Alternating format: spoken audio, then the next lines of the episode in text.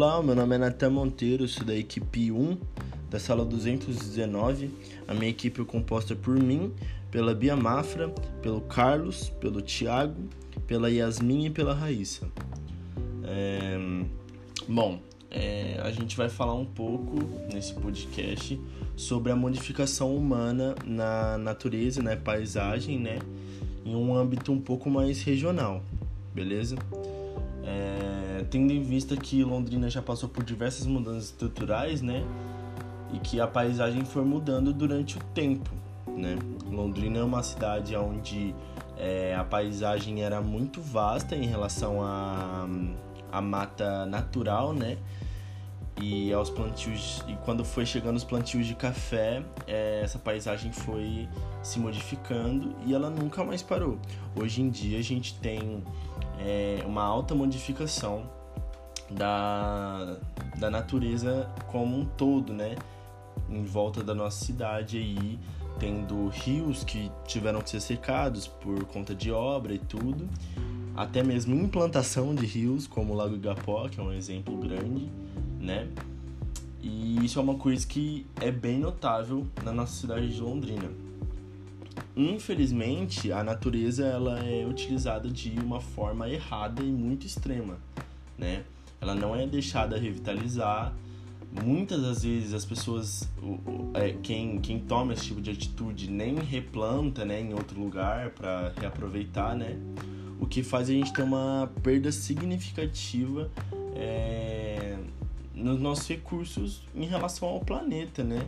E tudo. É, porém, as mentes mais jovens, as empresas, tipo assim, mesmo com a tecnologia, vem demonstrando, tipo assim, descaso muitas vezes, sabe?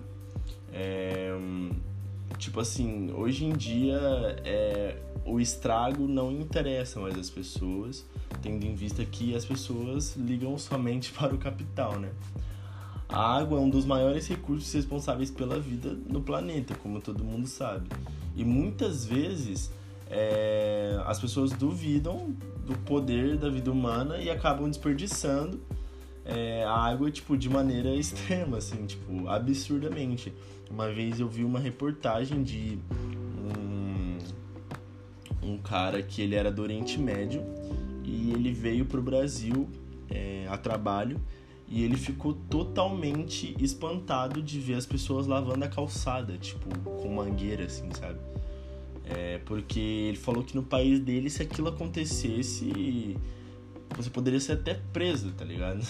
Então, tipo assim, a realidade, na verdade, é que a gente não, não lembra, né, da importância que tem a água e muitas vezes a gente também não lembra da importância da natureza, né? Muitas vezes a gente não lembra da importância da mata, das árvores como um todo né?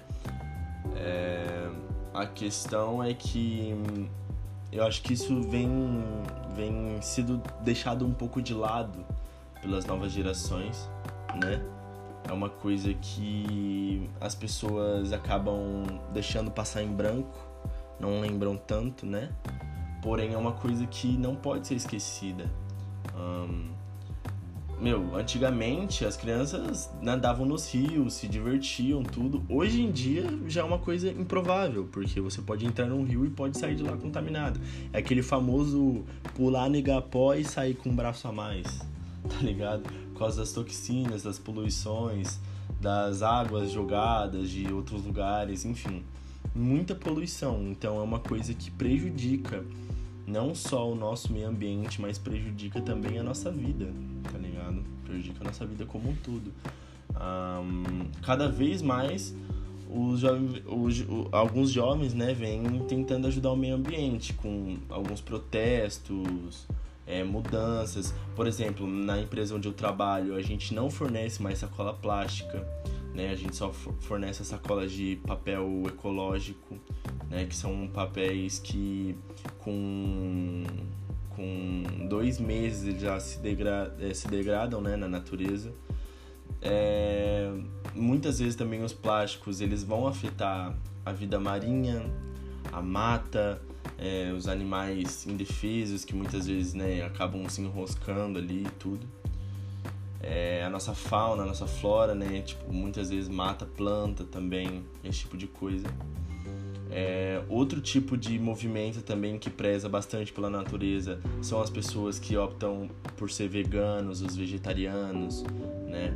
Isso mais em relação ao animal e tudo, mas mesmo assim ainda que é, preza por esse lado, né? De preservar, de manter seguro, né? São ensinamentos ali de, de um estilo de vida, né? Que podem sim causar fatores positivos, né? Ao meu ver, claro.